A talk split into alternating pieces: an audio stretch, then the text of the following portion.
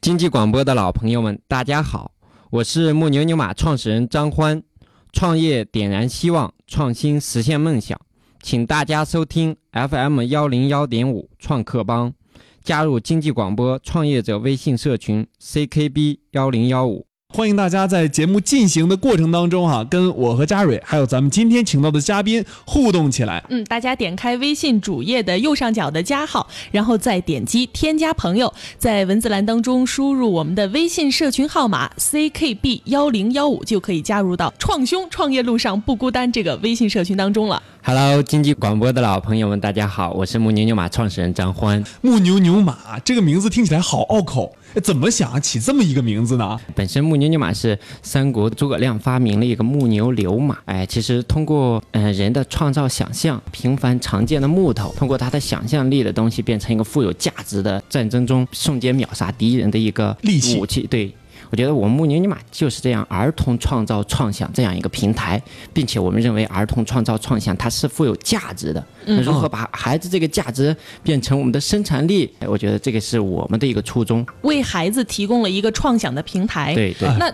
具体一点，在这个平台上面，孩子可以在这个平台上面做什么，或者说能够为孩子提供一些什么呢？在我们的平台上，孩子只做一件事儿，制作属于他们自己的动画片。木牛牛马，它现在做的是让孩子的一个想象力能够最大限度的一个发挥。那么我们也看到，整个品牌推进的过程当中，其实是推进的还还是很棒的。你在大学的时候就想到了这个创业项目，呃，为什么说想要做这个木牛牛马这个牌子呢？等到大二的时候，我就我们应该做一些事情了。啊但做一个事情的时候，我们就当时感觉到该做什么好呢？当时我们就觉得大学城是纷纷房地产入驻嘛，嗯我就觉得哎，房地产宣传需要需要打文化的名片，那我们怎么对啊做呢？觉得我们川美的艺术性呀、高雅性呀、文化性呀，觉得很好，哎，就做这个媒介，那么就是滋生到他们社区里做这个事情。嗯当时我们的宗旨就是让艺术走进社区，让文化创造价值。但做的这个过程中，我们感觉不是我们太擅长的东西，就在反问我们自己：我们自己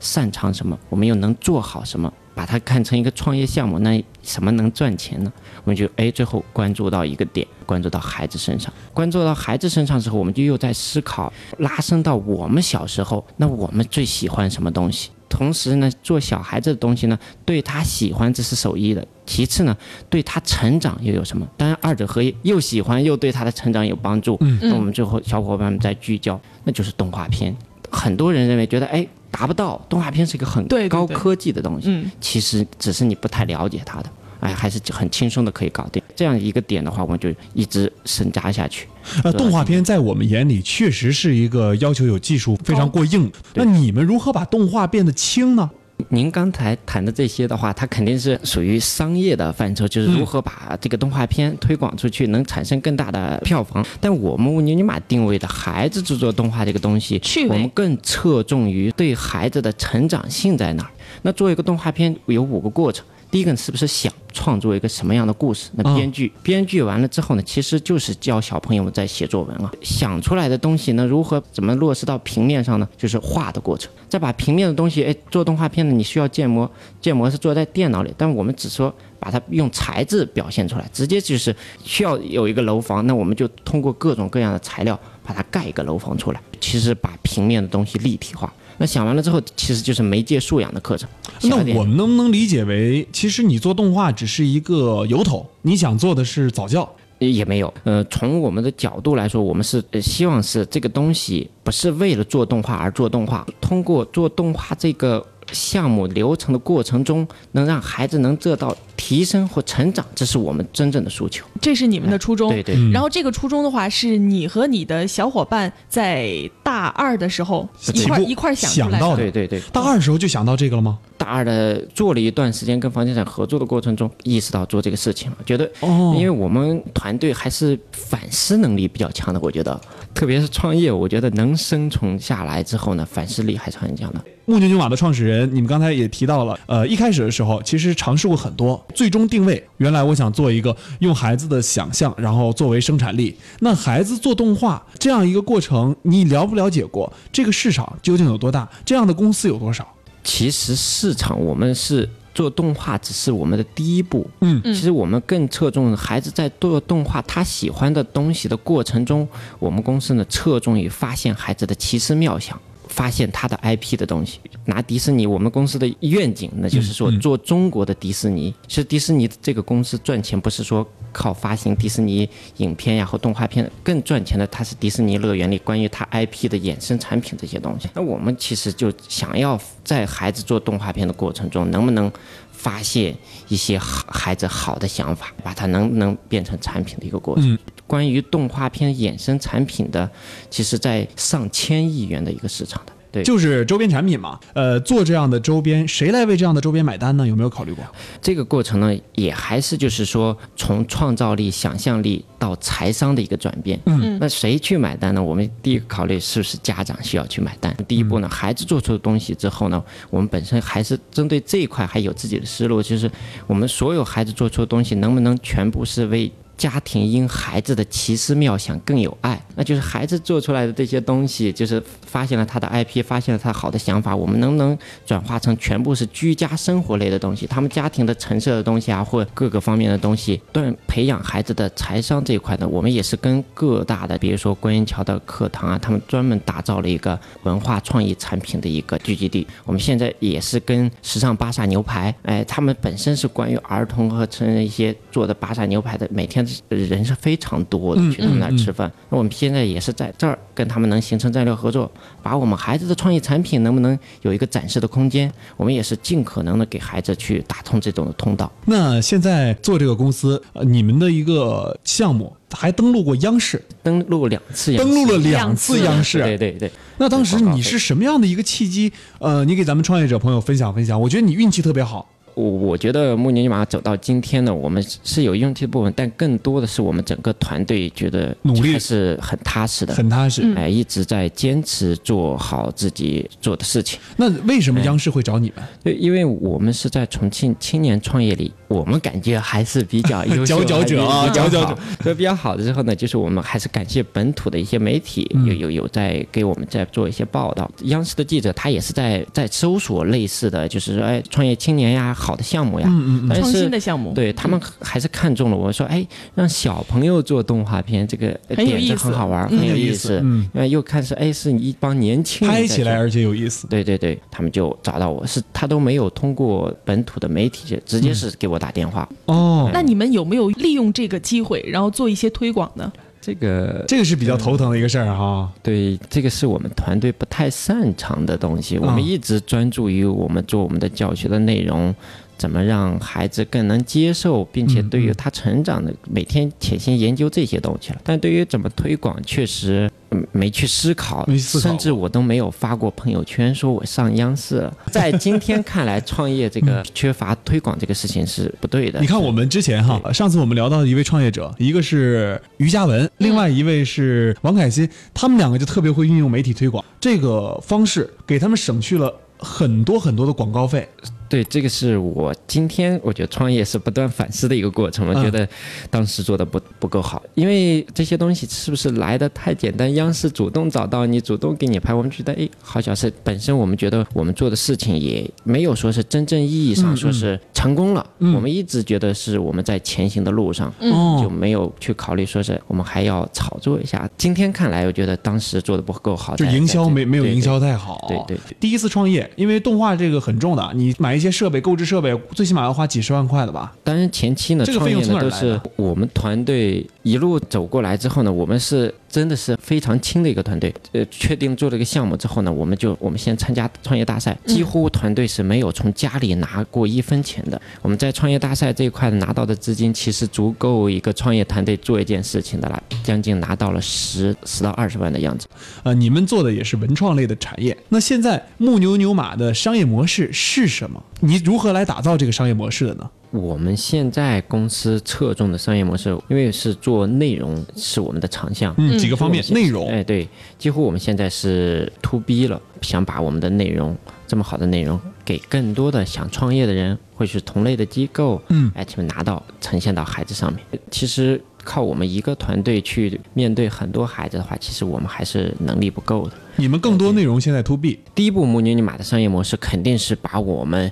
的教学内容输送出去，就是让孩子如何在做动画片的过程中得到能力的提高。我们说是有五个学会，第一个学会动手，学会动脑，学会学习，学会合作，最后学会生活。但是我觉得这一部分我们定义它是做教育类的，是做孩子成长的。从商业的角度，它是不赚 钱的。其实你们做教育做口碑嘛，但第二个点，我们能去年拿到天使的投资的话，其实投资人更看重的是我们第二个点。嗯，就是第二个点把是什么孩子的创想变成生产力这个点，在这个制作动画的过程中，如何发现孩子的好的想法，能把嗯它抽离出来，变成产品的一个过程，做家庭的定制服务，这个是投资人看重的一个点，也是我们认为未来的一个增长爆发的一个空间。定制服务，对对对都能定制什么呢？这个就是居家生活类的东西很多，就比如说你用的手鼠标垫，你喝水的杯子，哎，你的抱枕，任何东西，我们是需要把孩子的文化创造、创想的东西承载上去。孩子们其实看到他们自己做的东西本身，其实对他来说是特别开心的一件事。我们本身去年是做过很多创意市集的，有孩子他拿着一个东西一开始去了之后呢，是不敢说的，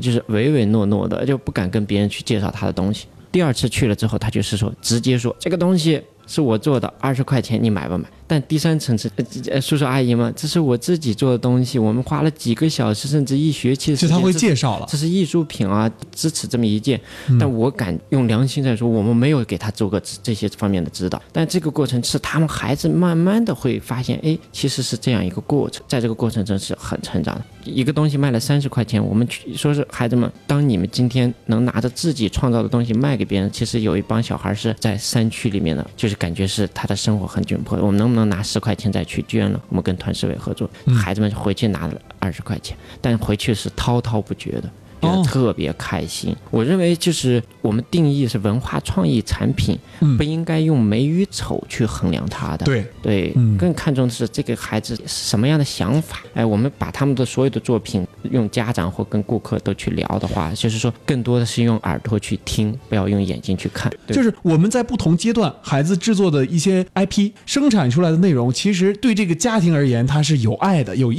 义的。对对，那这个家庭也更愿意让孩子在这个整个的过程当中参与到这样的制作过程。对，见证了孩子的成长。哦对他们见证了孩子的成长。嗯那刚才我们说的教学内容，理解意义上其实就是早教方面的一些内容，培养儿动画孩子为载哎体的培养孩子创造力的对这么样一个课程。对然后第二步定制服务，我理解它为文创，对对孩子文创就是通过孩子打造产品，让这个家长为孩子打造的产品买单，然后这个产品让这个家长看到孩子的成长。呃，这两个方面，一个是定制服务，一个是教学内容。对那还有第三个吗？现在想，因为我们的动画片做出来之后呢，它最后还要有一台话剧的，可以能不能为这个动画片表演出来？本身他这个故事创编都是他自己的。今年我们也在尝试让孩子上台去表演出来，但是今年尝试不是我们期望中的那么好，希望能让孩子去哎进入小剧场，出现他们自己属于自己 IP 的一个话剧。我觉得，但是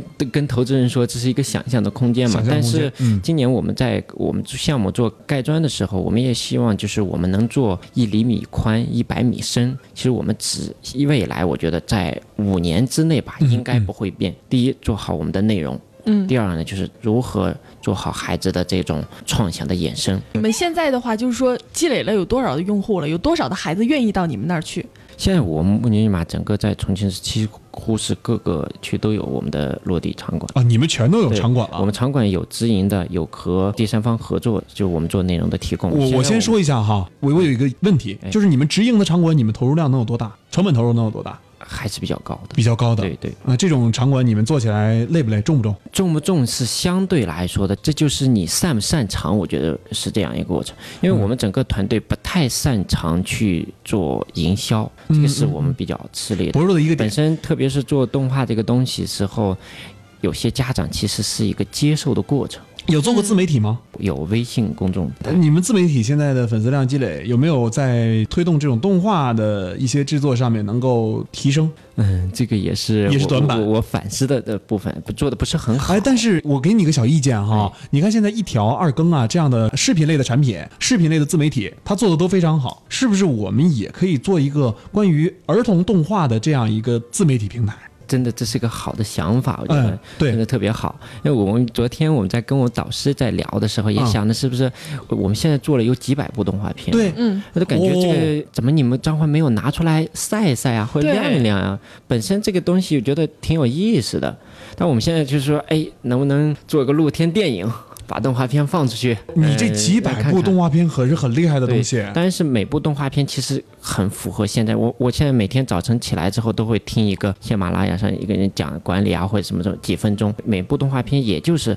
三到五分钟。想下学期的话，能不能有一个设想，也是我们在思考，就是我们现在有一千五百多个每星期都会见到的我们的会员孩子来这儿做这个东西，能不能下学期有一个规划，就是说这个班做第一集的内容，下一个班做第二集的内容，嗯一学期下来之后，啪，是不是能变成一个嗯一百集的一个东 西？哎就是其实你们 所以我做在想，，其实你们做集也可以，对做板块儿也可以。呃，比如说我们做呃生活板块儿啊，然后还有做这个孩子可能想到那种就是可科幻板块儿，然后配合着正好把这个孩子喜欢的这些内容的周边全部推出去。我们现在就有板块儿，板块因为我们我们整个的教学的过程中做动画片，它是有主题的。呃嗯，那我们是文化和艺术两条线的块。哎，张欢，你我觉得你这个有哎市场。我刚才就是说这个自媒体的，如果说打造成自媒体的话，孩子们制造出来的东西，或是给孩子，或是给孩子的家长，它也是有一个影响力，也是有传播价值的，可以去试一试。哎对对 可以，对其实可以，你们公司现在短板是营销嘛？我认为可以组建一个自媒体团队，专攻营销方向发展。你们现在资金情况怎么样？能不能自给自足？投资人大部分的钱其实还是运用在整个教研的团队的打造上面了。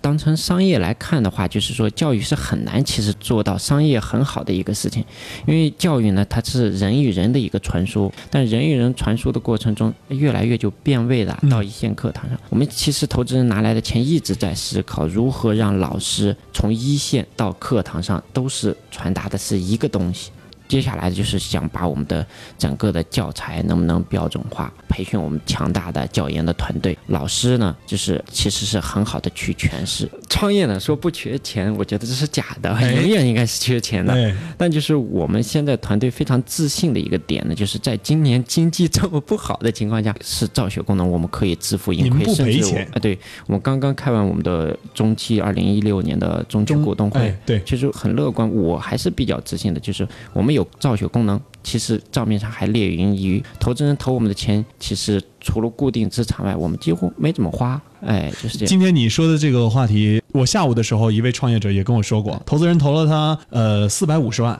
嗯这四百五十万他没有动过，然后一年过后，他竟然能把四百五十万只动了就是十多万块钱，然后就是自负盈亏。我我觉得，因为我们最近一直在谈，就是说导师也在跟我聊，今年经济不是不景气下是行不是下行压力对太大了不是嗯期望的那么好。嗯，其实能赚钱就是英雄。我们也介绍了你的项目一些模式，里面都打造哪些内容？呃你以后未来考虑肯定要补短板啊、补这个宣传和自媒体这个方向，这些方向补齐，我相信木牛牛马肯定在未来的呃路上越走越好，越走越好。我现在要问的一个问题在于你的团队建设，它是这样的，嗯我们团队呢，我们一直诉求打造，也是接下来我们会诉足所有的能量去打造的一个是打造一个学习型的组织。哎，我们倡导的就是在付出中成长。整个每个人，我们的团队的所有人的空杯心态是很好的，觉得哎，每天做的事情是有不足的地方，有不足的地方。嗯哎，但是就是每个人，因为我们是以项目管理的模式，你负责这一段儿，你就对这一段儿负责；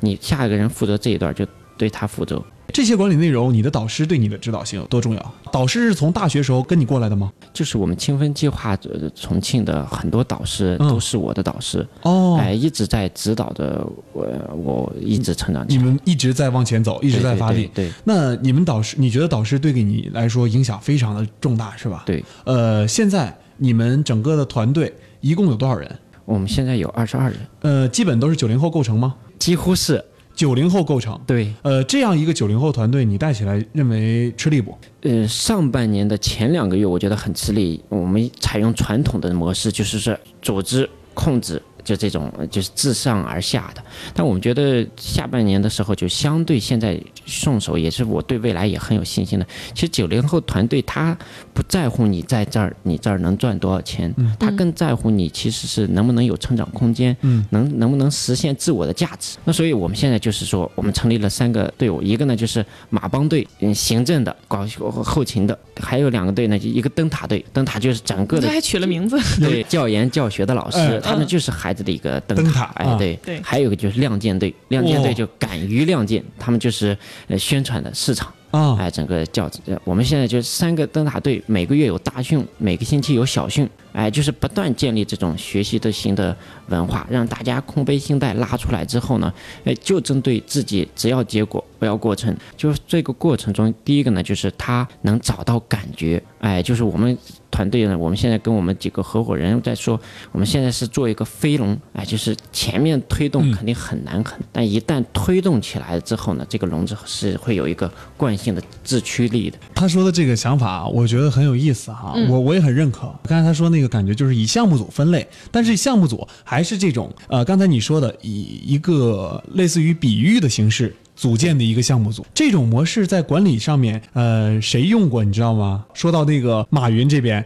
他也用过嘛。你记不记得，就是他自己说自己的公司是个江湖，就是我觉我觉得好多的契合点，你这些模式呃学到的，你认为是跟导师学的多一点，还是自学的多一点？在这个创业的路上，其实我很感谢，我觉得能，呃其实创业就感觉是现在回过头来是很清晰的一条路，嗯，在每一个关键点上，你都能会跳出一个人在帮你。哎，我现在就往回头看我创业这两三年、三四年的话，感觉哎，每一个关键点都有个导师站出来，哎，在推张换一把的。别人总说幸运，其实幸运就是实力的代名词。你说没有实力，谁让你幸运啊？ 谁也不愿意扶你一 把。你做的东西不好，也没有人愿意关注。那做木牛牛马这么长时间了，你对这个创业、孩子、想象这些内容有着什么怎样的一个全新的理解呢？就是我我定义创业呀，其实是还是很难的一件事情。刚才我在跟你们侃侃而谈对，说是管理怎么好弄，轻松其实哎背后其实还是蛮难的。嗯就是它其实管理其实就是管自己，创业就是一个修行嘛。那对于孩子和创造这个，你有着怎样的自己的理解？嗯，我们始终认为，就是孩子的创造力是无限的，就是他没有说是后天的东西会嗯框着你，因为像现在我们其实是创造力是很弱的，哎，我们本身就做一件事情要思考很多，对孩子他是没有的，天马行空他是固然是有的，嗯，那如何发现或是让这些创造力、想象力的东西发现出来或挖掘出来，这个关键就我们看老师非常重要。老师重要。哎，你的引导性，你老师本身有没有思维的活跃性，嗯嗯，这一点很重要。其实从一位学生创业者到今天的社会创业者，你的身份的转变，也导致了你对这个整个的创业项目理解的不同。其实你现在培养的事情，就是